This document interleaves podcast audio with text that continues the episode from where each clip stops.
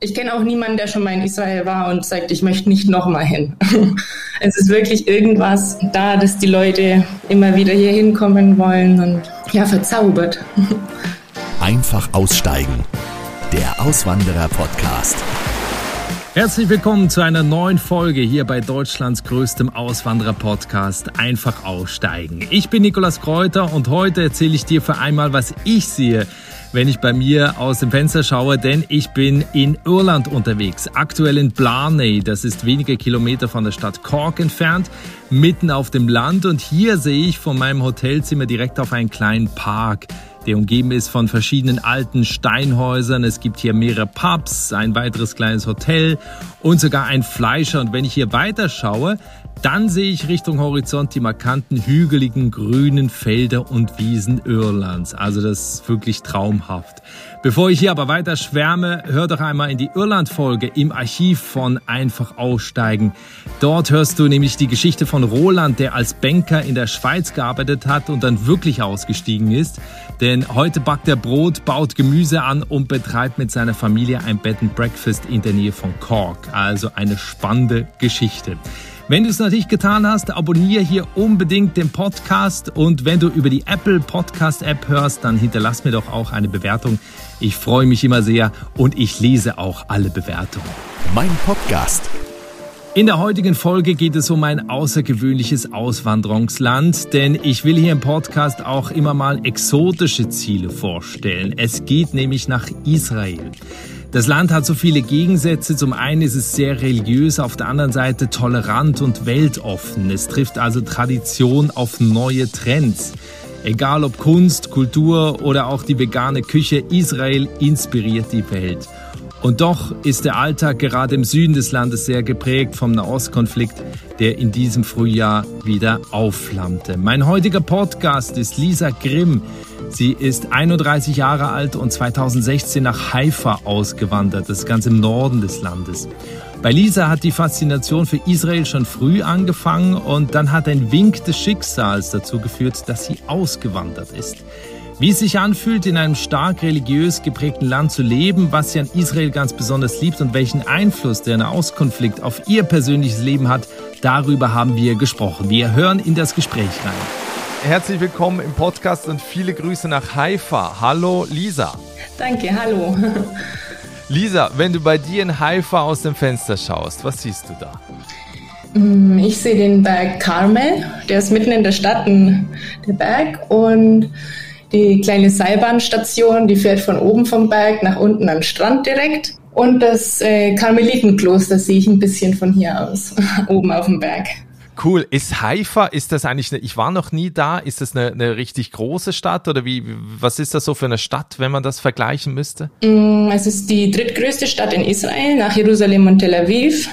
Und sonst als Stadt an sich ist es eine gemischte Stadt zwischen äh, Juden, Muslimen und Christen und Drusen und Bahai und wirklich jede Religion ist hier zu Hause und je nachdem sind auch die verschiedenen Stadtviertel. Es gibt ein Viertel mit ultraorthodoxen Juden. Dann läuft man fünf Minuten weiter und kommt in ein ganz arabisches Viertel mit vielen Märkten und es wird auf einmal orientalisch und, und wir sind hier in einem kleinen Viertel so ein bisschen vorstadtmäßig mit vielen russischen Leuten. Ich werde auch lustigerweise nur auf Russisch angesprochen, wenn ich rausgehe. Also ganz gemischt. Ja, da, da müssen wir nochmal drüber sprechen, weil das habe ich auch bei dir gelesen. Äh, Lisa, was ich bei dir super interessant finde, viele warten ja auf ein Zeichen, quasi ein Wink des Schicksal, das ihnen sagt, wandere jetzt aus. Und ich glaube, bei dir war dieses Zeichen relativ eindeutig, denn bei dir hat, glaube ich, eine Kündigung im Job den Anstoß gegeben, auszuwandern. Ja, genau. Bevor wir jetzt dazu kommen, wollte ich einmal 2009 anfangen und zwar, ähm, da bist du das erste Mal im Urlaub nach Israel Israel gekommen. Wie kam es überhaupt erstmal dazu? Weil normalerweise würde man doch irgendwie, keine Ahnung, nach Lorette Mar fahren oder man würde irgendwie nach Frankreich oder nach London. Äh, wie kamst du jetzt äh, nach Israel? Ja, das war ganz witzig, gerade als 18-Jährige. Meine Mutter hat schon immer, als ich ein Kind war, von Israel geschwärmt. Sie war ein paar Mal im Urlaub hier, von dem Land, von den Leuten und dann, als ich 18 war, hat ihr ehemaliger Pfarrer eine geführte Reise nach Israel äh, organisiert und wir haben gesagt, okay, wir fahren mit. War dann tatsächlich diese klassische Rundreise voller, in einem Bus voller Senioren und ich mit 18 mittendrin. ja, ich habe mich sofort irgendwie ins Land verliebt. Ich dachte, wir müssen hier nochmal hin. Und dann später, auch die Jahre später, erst mit meiner Mutter einfach ein Auto gemietet, mehr Zeit verbracht an den Orten, die wir schön fanden, Leute kennengelernt, Freunde kennengelernt. Und so ging dann das Ganze los. Weißt du noch, als du so in diesem Bus da unterwegs warst, was sind so die ersten Sachen, die dir aufgefallen sind, wo du dachtest, wow, krass, weil das ist hier komplett anders als in Deutschland. Weißt du noch, was das war? Mm, also ich glaube, ich weiß noch, wir sind am ersten Abend, es war Februar, es war strömender Regen, sind wir in Jerusalem angekommen. Und ich sehe die Mauern von der Altstadt, weil wir konnten noch nicht ins Hotel einchecken, wegen Schabbat. Auch so eine Sache hier. Ähm, das ist der Feiertag, ne? Genau, jede Woche, also steht komplett, Jerusalem vor allem steht einfach 25 Stunden lang still und Samstagabend ging dann wieder alles und wir konnten einchecken. Und ich sehe die Altstadtmauern und ich denke, okay, es ist sehr beeindruckend, aber irgendwie, ich sitze in einem Bus voller Leute, so ein bisschen auch die Erwartungen gedämpft. ja, und dann, als wir da einfach durch die Stadt gelaufen sind, haben Leute, uns haben Leute angesprochen, wir haben mit Leuten uns unterhalten. Es war einfach sofort irgendwie eine Verbindung da. Ja, ich weiß nicht, wie es kam. Wie, man, wie wenn man sich verliebt. Echt? Hast du das schon ja. mit 18, hast du gedacht, wow, das ist so wundervoll, hier muss ich nochmal herkommen? Es war echt irgendwie so, ich, ich, es war so, ich weiß nicht, ob ich nochmal hier hinkomme, weil eigentlich gut, wir haben es jetzt einmal eine Rundreise gemacht, haben es gesehen, aber irgendwie meine Mutter auch, weil sie schon ein paar Mal hier war, es war einfach sofort, ich kenne auch niemanden, der schon mal in Israel war und sagt, ich möchte nicht nochmal hin. es ist wirklich mhm. irgendwas da, dass die Leute immer wieder hier hinkommen wollen und ja, verzaubert. Mhm. Ja, man mu muss auch dazu sagen, ähm, das hat ja mit der Religion nichts zu tun in erster Linie. Also du bist nicht jüdisch. Dich hat halt einfach diese, dieses Land und, und die Menschen da so fasziniert. Genau, ja. Und auch je mehr Leute wir kennengelernt haben, von allen möglichen Religionen auch. Ich habe niemanden kennengelernt, auch gegen Deutsche hatte niemand irgendwelche Vorurteile. Das war alles gar kein Ding. Die meisten Jungen in meinem Alter meinten, sie wollen unbedingt nach Berlin auswandern. Was machst du? Warum willst du unbedingt nach Israel? ja. Ja, du, du warst ja zwischenzeitlich noch in Berlin, ähm, also bist dann von dieser, von dieser Rundreise dann zurück, hast, glaube ich, auch noch ein paar, paar Reisen dann in Israel verbracht und warst dann 2016 wieder in Israel und da ist dann was passiert, was ja am Ende auch mit dazu geführt hat, dass du äh, jetzt da lebst. Was ist denn da genau passiert? Genau, also 2000, vor 2016 war ich, ich sage mal ungefähr zweimal im Jahr oder öfter in Israel, auch bequem von Berlin aus. Fliegt man mal hin übers Wochenende oder zu Konzerten oder einfach Freunde zu besuchen. Das war sehr bequem. Und 2016 in Elat am Strand vom Roten Meer sitze ich mit Freunden und ein neuer Mann gesellt sich zur Gruppe und ich dachte, der ist es. Es war echt, äh, ich kann es nicht beschreiben, aber ich dachte, hey, den lernst du jetzt mal kennen.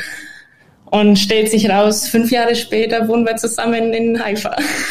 Ja, jetzt hast du aber ganz einen schnellen Sprung gemacht. Das heißt, äh, das ging ja sehr, sehr schnell. Ne? Also das heißt, du hast ihn kennengelernt und bist, glaube ich, ein paar Monate später, und das hat ja wieder mit der Kündigung zu tun, die ich jetzt am Anfang des Gesprächs erwähnt habe, dann nach Israel gegangen. Genau, also ich habe ihn kennengelernt. In der Zwischenzeit war ich noch einmal hier in Israel, weil ich zu einer Hochzeit eingeladen wurde. Dachte ich auch, das kann ich noch mit einem Besuch bei ihm verbinden und hatte schon den nächsten Urlaub geplant, um ihn wieder zu besuchen und wurde dann gekündigt und ich war wirklich am Boden zerstört und auch in der Firma jeder, also ein großes Team voller Freunden und am nächsten Tag komme ich freudestrahlend in die Firma und sage, hey, ich habe es mir überlegt, ich gehe nach Israel. Und meine Mutter hat mir den Anstoß gegeben und ich sage, dann nutze es jetzt aus. Jetzt hast du die Zeit. Der Flug, den hatte ich eh schon gebucht für eine Woche. Aus der Woche wurden dann fast fünf Jahre jetzt. Ja, und dann bin ich im Dezember 2016 nach Israel gekommen, erstmal mit einem Volontärvisum. Ich war dann in einem Kibbutz Volontär. Das ist so wie eine Art Dorf und früher war es so, dass alle gemeinschaftlich zusammengearbeitet haben. Jetzt ist alles ein bisschen privater, aber es gibt immer noch die Volontäre, die von überall von der, aus der Welt hinkommen. Ich habe das erste halbe Jahr im Kibbutz verbracht und war schon immer mehr am Pendeln nach Haifa jedes Wochenende und in der zweiten Hälfte des Jahres, dann habe ich dann gesagt, okay, ich gehe komplett zu meinem Freund. Ja, dann war das Problem, ein Visum zu bekommen, dass ich auch wirklich hier bleiben kann als Nicht-Jüdin. Damals wussten wir noch nichts von diesem Partnervisum, was wir jetzt dann beantragt haben. Also habe ich erst mein Working Holiday Visum bekommen. Das haben Deutschland und Israel eine Vereinbarung für Leute unter 30, können dieses Visum beantragen und ein Jahr im Land verbringen und zweimal drei Monate arbeiten und zweimal drei Monate Urlaub machen und das Land entdecken. Wie war es denn für dich gerade in der Anfangszeit, da in Israel Fuß zu fassen? Das heißt, du hattest da schon Freunde, du hattest natürlich deinen Freund. Ähm, wie schwer oder wie leicht ist dir das da gefallen, auch äh, beruflich? Ne? Mm, also im Persönlichen ist es mir gar nicht schwer gefallen, aber ich hatte wirklich es war schon immer so, als ich noch in Berlin gewohnt habe, hatte ich mein Leben in Berlin und das andere Leben in Israel. Weil ich eben schon hier einen Freundeskreis hatte, Bekannte noch von, von den ganzen Urlauben. Und im beruflichen, ich glaube, da hatte ich sehr viel Glück, weil einfach direkt, mein erster Versuch war direkt eine Firma in Tel Aviv, ein Startup in Tel Aviv, die haben eine Mutterschaftsvertretung gesucht. Das war einfach pures Glück und auch noch von Haifa nach Tel Aviv zu pendeln jeden Tag, das war ein bisschen hart.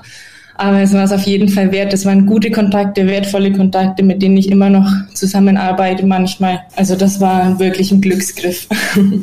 Hast du das Gefühl, dass, dass die Menschen jetzt auch dir gegenüber, also die, die dich nicht kann, dir gegenüber offen sind? Oder ist das schwierig, da äh, mit, den, mit den Israelis generell in Kontakt zu kommen? Nein, auf jeden Fall waren von Anfang an alle neugierig und eben, wieso kommst du nach Israel und wieso bleibst du nicht in Deutschland? Es ist so bequem dort und günstig im Vergleich zu Israel. Und äh, einfach, du musst verrückt sein, hier einwandern zu wollen. Aber wir waren alle sofort freundlich offen. Ja, haben mich unterstützt, soweit es ging. Ja, es kam sehr viel Positives. Ähm, die, die Sprache hast du kurz erwähnt, Hebräisch. Äh, musst du das sprechen oder verstehen die meisten Leute Englisch? Es spricht fast jeder Englisch. Ähm, ich bin aber trotzdem froh, dass ich Hebräisch gelernt habe, gerade für Sachen wie auf dem Amt oder in meiner Versicherung. Viele kommen auch mit Russisch wirklich gut durch. Also die sprechen Russisch und gar kein Hebräisch ihr Leben lang in Israel und es klappt. Russisch, okay. Ja, ja. Viele russische Einwanderer davon. Ich glaube, Anfang 90er sind viele Russen eingewandert. Ja, mit Hebräisch finde ich es einfach immer noch mal einfacher. Also wir am Flughafen die Befragung, denke ich, okay, mache ich in Hebräisch, dann sehen Sie, ich wohne wirklich hier. Ich bin lang genug auch da, um es einigermaßen sprechen können zu müssen, denke ich. Also ich habe auch schon, bevor ich eingewandert bin, in Berlin Hebräischkurse gemacht, auch mein Haifa schon an der Uni vor zehn Jahren. Einfach, ich wollte einfach die Sprache können und jetzt war ich dann perfekt vorbereitet. Das war wirklich auch ein Glücksding. Ist, ist, äh, ist das eine schwere Sprache zu lernen? Mm, ich glaube, wenn man einmal die Buchstaben hat, also die Grammatik ist sehr einfach zu verstehen. Das geht alles nach einem Muster. Sonst ist es einfach das Alphabet, die Buchstaben lesen und schreiben lernen und klar, Vokabeln. Manche Wörter sind genau gleich wie in Deutsch, so Isolierband. Sagt mein Freund auf einmal aus dem Nichts. Ich sage, was Isolierband? und also die ganzen Schluck, Biss, die ganzen äh, auch mecha mechanische Wörter. Jetzt bin ich schon mit Hebräisch. mechanische. Also das war gerade Hebräisch. Also das war gerade mein Hebräisches. das ist ja wie in der Schweiz. Wie in der Schweiz ja, sagen ja auch immer mechanisch. ja, genau. Und ja, auch aus dem Arabischen kamen viele Wörter natürlich. Arabisch habe ich auch ein bisschen versucht zu lernen, aber es ist nochmal ein anderes Level. Ich bin froh, dass ich mit Hebräisch gut zurechtkomme. Super. Ähm, ich hatte das vorhin auch kurz gesagt, eingangs, du bist nicht jüdisch. Was für eine Rolle spielt das für dich im Alltag? Bringt das irgendwelche Nachteile mit sich? Bringt das eher Vorteile mit sich, weil du halt eher so dann die Exotin bist? Oder wie erlebst du das oder hast das erlebt? Mm, ich persönlich hatte keine Probleme damit. Eben nur der Einwanderungsprozess wäre einfach viel, viel einfacher, wenn ich Jüdin wäre. Dann könnte ich einfach einen Pass beantragen und wäre Israelin, wegen diesem Rückkehrgesetz für alle Juden. Aber außerhalb von dem Prozess und dass ich immer noch nach fast fünf Jahren keine ID-Karte habe, die man hier zum fast allem braucht, um Bestellungen zu machen oder für die Krankenkasse. Aber das, da gibt's auch Umwege. Es funktioniert jetzt auch alles aber sonst gibt es wirklich keinen Unterschied, ob ich Jüdin bin oder ob ich Christin oder Muslim oder was auch immer wäre. Mhm. Also du, du hast nie im Alltag äh, Situationen erlebt, wo du gesagt hättest, ah, das wäre eher von Vorteil gewesen, wenn ich jetzt jüdisch wäre zum Beispiel. Nein, wirklich außerhalb von dem Einwanderungsprozess gibt es keine Unterschiede. Okay, ähm, ist generell, weil es ja weil es ja ein Land ist, wo du auch gerade gesagt hast, wo sehr viele Regionen leben. Wie würdest du sagen, wie ist das Thema Religion so auch im Alltag verankert? Ist das sehr stark oder ist auch für Leute, die jetzt sagen, ich bin jetzt nicht so religiös äh, und lebe da aber trotzdem mein Leben? Oder wie würdest du das sehen? Mm, also ich glaube, die meisten Juden, die hier leben, sind säkuläre Juden. Oder ja, mein Freund, seine Familie kommt ursprünglich aus Marokko. Die sind ein bisschen traditioneller. Zum Beispiel Freitagabend feiern wir Schabbat manchmal, wenn wir bei den Eltern sind und einfach mehr, ein bisschen mehr Traditionen, aber auch, wenn man nach Tel Aviv schaut, es gibt auch Restaurants mit unkoscherem Essen ganz viel und also es ist wirklich viel säkulär, aber auch wer religiös leben will, hat hier eben den Vorteil, dass er das kann. Und auch wirklich mit koscherem Essen zum Beispiel ausleben kann und einfach an jeder Ecke gibt's kleine Synagogen. Die sind einfach unten im Wohnhaus reingebaut. Ganz unscheinbar. Ähm, wie, wie, sieht äh, zum Beispiel die Freizeitgestaltung aus? Also was machst du äh, so im Privaten oder was ist auch so das Typische, was so Israelis in ihrer Freizeit machen? Mm, ich glaube, Israelis machen gerne Ausflüge. Es gibt unzählige Nationalparks und eben auch ganz viel Archäologie und Wanderwege und einfach wir letzte Woche wollten wir zu einem kleinen versteckten Wasserfall und ging dann nicht, weil wir Hunde haben und keine Hunde in den Park durften. Aber wir finden dann andere Sachen, andere auch Archäologie zufällig entdeckt beim Gassi gehen. Also es gibt viel, viel draußen zu entdecken.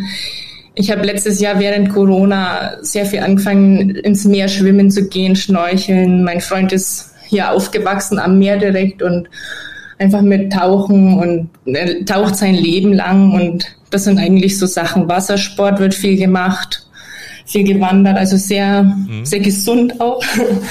sehr aktiv. Und, und auch mit gesundem Essen. Ne? Ich glaube, man ernährt sich ja generell da äh, gesünder als jetzt hier bei uns. Ja, ja, alles wirklich sehr viel frisch, Salate zum Frühstück und äh, sehr viel auch vegan und vegetarisch vor allem. Was ich noch interessant fand, ähm, du hast ja in Deutschland als Grafikdesignerin schon gearbeitet, arbeitest jetzt als Freelancerin, auch als Grafikdesignerin in Israel. Wenn wir uns einmal die Arbeitswelt anschauen, du schreibst einen Blog, den verlinke ich auch in den Show Notes. Und da ging es auch so um das Thema Work-Life-Balance oder generell so Arbeiten in Israel.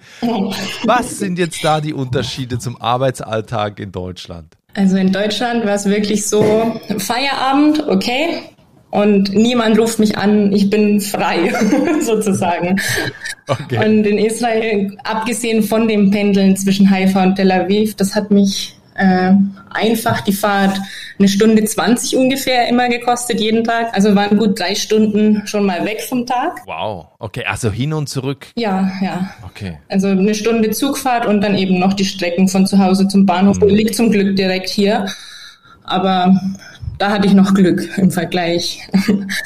Genau, neben dem Pendeln, was dann noch dazu kam, war, dass man immer verfügbar ist und immer erreichbar und selbst manchmal, ich sage, gut, Feierabend, pack die Sachen ein, auf dem Weg zum Zug kamen schon die nächsten Sachen, kannst du es noch schnell machen und ja, und unterwegs und je nachdem, dann finde ich keinen Sitzplatz, dann sitze ich zu Hause abends noch, weil die Firma eine Connection in die USA hat und es muss ganz dringend noch fertig werden und also es ist wirklich im Vergleich zu Deutschland äh, viel, viel mehr Arbeit. Deswegen habe ich jetzt auch gesagt, ich suche jetzt spezifisch nicht mehr nach einer Arbeit in Tel Aviv, sondern arbeite von zu Hause als Freelancer, kann mir die Zeiten gut selber einteilen. Bin jetzt auch, wir haben noch einen zweiten Hund dazu geholt, mit den Hunden zu Hause. Die sind glücklicher und entspannter, ich bin glücklicher und entspannter. Ja, was will man mehr? Ist das denn im Vergleich, auch verdient man dann mehr, wenn man auch mehr arbeitet, mehr verfügbar ist? Oder wie schätzt du das ein? Im Vergleich zu Deutschland? Ja. Nein. okay. Also auch in Tel Aviv zu leben ist noch mal extrem teurer als in, Tel, als in Haifa. Mhm. Und im Vergleich zu Deutschland kann man gar nicht vergleichen. Es ist wirklich, die Lebenshaltungskosten sind so viel höher als in Deutschland und der Standard so viel niedriger. Also wenn, wenn du da, ne, nimm uns mal so ein paar Vergleiche mit. Also was, was kostet was und, und im Vergleich auch, was verdient man dann oder was bleibt dann quasi am Ende des Monats noch übrig? Mm, also jetzt für für Tel Aviv weiß ich gar nicht, wie viel man verdienen müsste, um ein gutes Leben zu haben. Jeder hat, macht sich trotzdem ein gutes Leben. Ich weiß nicht, woher sie es nehmen. Aber im Vergleich, wir sind letztes Jahr umgezogen, unsere alte Wohnung. Es war wirklich keine schöne Wohnung, auch nicht renoviert oder irgendwie hergerichtet. Die haben wir gemietet für 600 Euro für zweieinhalb Zimmer, also zwei Zimmer und Wohnzimmer, Küche offen. Und die Wohnung wurde dann inseriert ohne Großrenovierungen für 800 Euro und wurde äh, natürlich vermietet. Also die Leute sind sogar froh über eine Bruchbude für 800 Euro, weil alles so extrem teuer ist. Bei uns ist es noch okay, weil wir in einem günstigeren Viertel wohnen. Eben auch die Häuser sind nicht renoviert seit, weiß ich gar nicht, seit jetzt 50ern, 60ern oder, oder sogar noch länger nicht. Oh Aber es ist es tut den Zweck, es ist innen drin, kann man sich schön machen, sage ich immer. Und ja, dafür haben wir das Meer direkt fast vor der Haustür. Das ist natürlich der Vorteil. Und natürlich auch relativ lange warmes Sommerwetter, ne? Ja, ja. Mhm. Deswegen ist okay, dass die Fenster nicht so isoliert sind wie in Deutschland. Ja gut, seit den 60ern äh, ist natürlich auch, wenn seit da nichts mehr gemacht wurde, auch ein bisschen schwierig. Ähm, wie, wie ist noch kurz so Restaurantbesuche, Lebensmittel und sowas? Ist das günstiger? Wie erlebst du das? Nein, das ist auch ganz teuer oder auch in Bars zu gehen. Wir gehen fast nie in Bars, weil es eben einfach das fünffache fast kostet von einem, wenn man sich ein Bier aus dem Supermarkt holt und damit dann am Strand sitzt, ist auch ganz schön. Supermärkte sind auch im Vergleich zu Deutschland recht teuer, weil wir keine Discounter eben haben. Alles wird importiert fast und die, die Sachen, die hier hergestellt werden, sind manchmal in Deutschland zum gleichen Preis zu finden als importierte Waren wie hier. und wirklich das Einzige, was günstiger ist, wenn man Obst und Gemüse am Markt kauft und nicht im Supermarkt. Ich würde gerne noch ein Thema ansprechen, was wir, was wir noch gar nicht angesprochen haben, und zwar das Thema Sicherheit. Und gerade in diesem Jahr ist ja der Konflikt, wir wollten ja dieses Podcast-Gespräch ursprünglich im Frühjahr machen, aber da ist der Konflikt zwischen den Palästinensern und den Israelis wieder eskaliert. Es gab so, es gab tagelang äh, Beschuss. Wie nimmst du das wahr? Ihr wohnt ganz im Norden, der Gazastreifen ist, ist im Süden. Ähm, wie empfindest du die Sicherheit in Israel? Also generell, wenn es jetzt nicht gerade eskaliert, fühle ich mich hier so sicher wie nirgendwo. Also auch als Frau alleine abends rumzulaufen, ist gar kein Problem. Muss ich auch sagen, habe ich mich in Berlin unsicherer gefühlt als hier zum Beispiel. Aber was jetzt Krieg angeht, wir sind zum Glück weit genug entfernt vom Gazastreifen. Bei uns wäre, wenn dann nur der Libanon kritisch. Da bin ich froh, dass es recht ruhig ist seit einer Weile. Was ich mitbekommen habe von Freunden, die im Süden wohnen, wenn wir telefonieren, dann hat es zum ersten Mal nach dem Hallo direkt ein paar Mal geknallt. Das ist also als Europäer kann man sich das nicht vorstellen, wie ruhig die israelischen Männer dabei bleiben. Sie hat auch einen israelischen Mann. Und die sagen, ja, geht vorbei, ist, ist halt so, geht aber vorbei und es ist schon immer irgendwie gut gegangen. Das ist so die israelische Mentalität. Also man, man lebt einfach dann damit. Genau, ja. Und auch die Israelis planen nicht weit in die Zukunft voraus. Und sagen, wenn wir wissen, was wir in einem Monat machen, ist okay. Aber was nächstes Jahr passiert oder so, kann ja keiner sagen, weil es könnte sein, dass es von heute auf morgen wieder eskaliert und es kein nächstes Jahr gibt für Israel. Das wäre natürlich der schlimmste Fall. Aber mhm. ja, mit diesem, es ist schon immer irgendwie gut gegangen, fahren sie eigentlich ganz gut und man wird nicht auch auch nicht dadurch verrückt, wenn man sich nicht verrückt macht. Das heißt aber auch, während dieser Phase, also während dieser Angriffe, ist man dann zu Hause in einem, in einem Bunker oder wie, wie läuft das ab? Genau, also wir haben in unserem alten Gebäude keinen Bunker, aber jedes neue Haus, das gebaut wird, muss vorschriftlich einen Bunker haben. Und ja, meine Freundin, die meinte einfach, die haben, oder alle Leute, die ich kenne mit einem Bunker, haben sich, ist eigentlich sonst immer das Gästezimmer, also eingerichtet mit einem Bett zumindest und Vorräte, alles im Bunker. Und ja, von außen sind noch mal dicke Metallplatten vor den Fenstern. Mhm. Die werden dann natürlich geschlossen und dann normalerweise, wenn ein Alarm kommt, heißt immer, man soll direkt in den Bunker und dann nochmal nach einem Knall zehn Minuten warten, falls noch was kommt und sonst ist es wieder okay. Also Manche verbringen dann auch einfach komplett die Zeit im Bunker oder auch wenn man mal sieht, die Schulen und Kindergärten, die in der Nähe vom Gazastreifen sind, die, die Kinder kriegen das von klein auf irgendwie beigebracht, was zu tun ist. Ich habe auch immer zu meinem Freund gesagt, ich weiß gar nicht, was, was soll ich machen, wenn jetzt auf einmal Alarm wäre oder wohin gehen wir? Was machen wir mit den Hunden? Ja, einmal in meinem Leben habe ich einen Probealarm miterlebt und das war schon stressig genug. Also ich bin froh, dass wir so weit in Sicherheit sind und dass soweit keine größeren, ja, größeren Kriege waren, seit ich hier bin. Mhm. Ja, du bist seit 2016 hier. Ähm, was würdest du sagen, was war bisher so die schwierigste Situation, der schwierigste Moment, seitdem du in Israel lebst? Mm, ich glaube wirklich dieses Jahr im Mai, aber eben auch, weil ich genau zu dieser Zeit meine Familie besuchen wollte nach dem ganzen Corona und ich habe sie eineinhalb Jahre nicht gesehen und genau an dem Tag, an dem ich meine Wiedereinreisegenehmigung wegen Corona bekommen habe, ging der Krieg los. Und alle Airlines haben die Flüge gecancelt. Mhm. Und ich wurde, jeden Tag habe ich wieder umgebucht. Und dann habe ich überlegt, ich kann über die Schweiz fliegen, über Griechenland fliegen. Und am Ende bin ich dann mit der israelischen Airline geflogen, weil das die einzigen waren, die noch äh, gearbeitet haben, hier hingeflogen sind. Aber das war so die Zeit, die paar Tage bangen und jetzt habe ich die Erlaubnis, wieder einzureisen. Das war schon schwierig wegen Corona, die zu kriegen als Nicht-Staatsbürger. Gerade jetzt dann der Krieg, das war einfach nervlich war ich da ein bisschen am Ende. Glaube ich, glaube ich. Auf, auf der anderen Seite, nach fünf Jahren jetzt in Israel, was war bisher, ich weiß immer schwer, aber was war so der schönste Moment bisher? Also kein einer Moment, sondern viele Kurzurlaube, die man einfach mal macht. Wenn wir sagen, mein Freund muss wegen der Arbeit öfter mal nach Elat ans Rote Meer.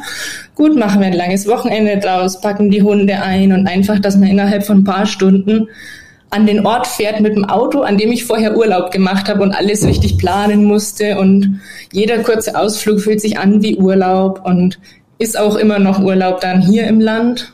Ich war auch seitdem ich hier wohne in keinem anderen Land im Urlaub, außer meine Familie zu besuchen. ich habe jetzt wirklich meinen Urlaub vor der Haustür. Und einfach das zu wissen, dass das jetzt der Alltag ist und dass wir sagen, komm, wir fahren jetzt einfach mal ins Rote Meer und gehen dort schnorcheln im Korallenriff, das ist immer noch unglaublich.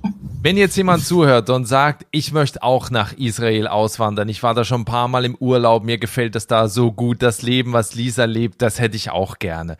Was empfiehlst du den Menschen, die jetzt aus Deutschland nach Israel kommen wollen? Du hast vorhin auch gerade gesagt, es gibt äh, ne, dieses Partnervisum, mit dem du jetzt auch da bist, aber auch so mit, mit perspektivisch äh, Jobs und so weiter. Was empfiehlst du den Menschen, die nach Israel auswandern wollen? Was sollten sie da tun? Worauf sollten sie achten? Mm, okay, Israel ist an sich ein schwieriges Land einzuwandern, wenn man nicht jüdisch ist oder einen Staatsbürger, egal welcher Religion, als Partner hat oder verheiratet ist. Dann wirklich, das ist die einzige Möglichkeit, längerfristig hier zu wohnen. Es gibt Möglichkeiten, so wie ich es gemacht habe, als Volontär zu kommen oder mit diesem Working Holiday Visum. Und wenn man sich dann gerade verliebt, läuft's gut und sonst ähm, Arbeitsvisum gibt auch, das ist aber maximal begrenzt auf fünf Jahre. und tatsächlich nur für ähm, Profis in ihrem Gebiet, zum Beispiel in Medizin oder Hightech. Und dieses Arbeitsvisum zu kriegen, ich habe es auch erst versucht, bevor wir von dem Partnervisum wussten. Das ist nahezu unmöglich, weil die Firma beim Staat anfragen muss, ob sie den Ausländer einstellen dürfen und praktisch beweisen müssen, dass hier im Land niemand machen kann, weil sie natürlich erstmal die Neueinwanderer unterstützen wollen, die, die Juden, die im schlimmsten Fall aus anderen Ländern geflohen sind hierhin.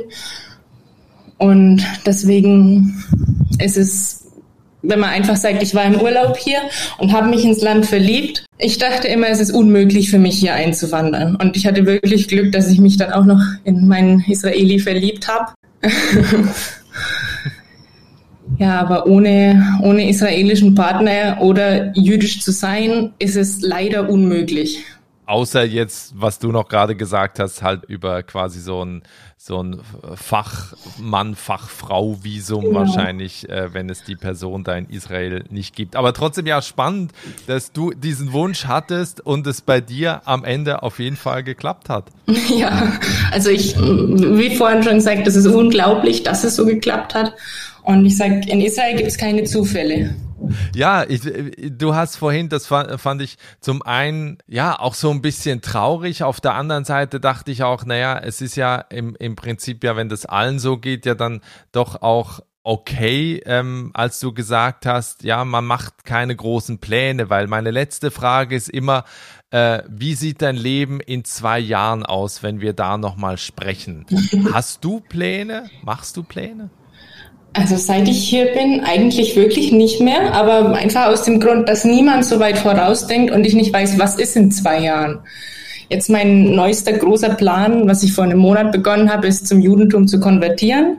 Oh. Was auch schon lange auf meiner Liste steht und jetzt endlich klappt, weil ich dann den nächsten Schritt in meinem Visum gehe, ein Perso bekomme und das sind die Voraussetzungen für eine Konversion und deswegen denke ich, in zwei Jahren bin ich immer noch in Israel. Ich sehe uns auch nicht in ein anderes Land gehen, eben aus den ganzen genannten Gründen und dann hoffentlich als Jüdin.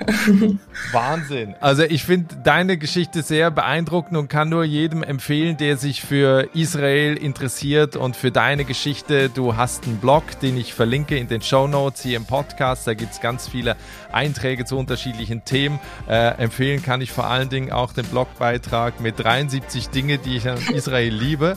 F fand ich schon mal super, dass du da auf 73 Dinge kommst. Aber ich glaube, da merkt man, dass dass du im richtigen Land angekommen bist. Ja, also 73 Dinge in dem Moment, also so im Leben denke ich, ja, mir fällt sowieso was ein. In dem Moment war es schwierig, aber ich habe alles wirklich gefunden und ich glaube, ich würde noch mehr finden. Super, Lisa, ich bedanke mich sehr für das Gespräch und freue mich, wenn wir spätestens in zwei Jahren nochmal sprechen. Bin sehr gespannt, wie es dann bei dir aussieht. Ja, danke dir auch.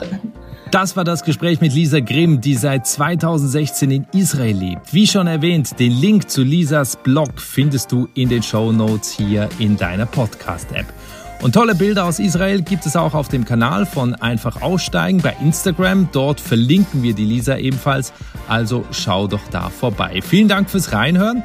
Ich gehe jetzt runter ins Pub und genieße weiter meine Zeit hier in Irland. Wir hören uns spätestens am nächsten Mittwoch mit einer neuen Folge. Bis dahin, ciao.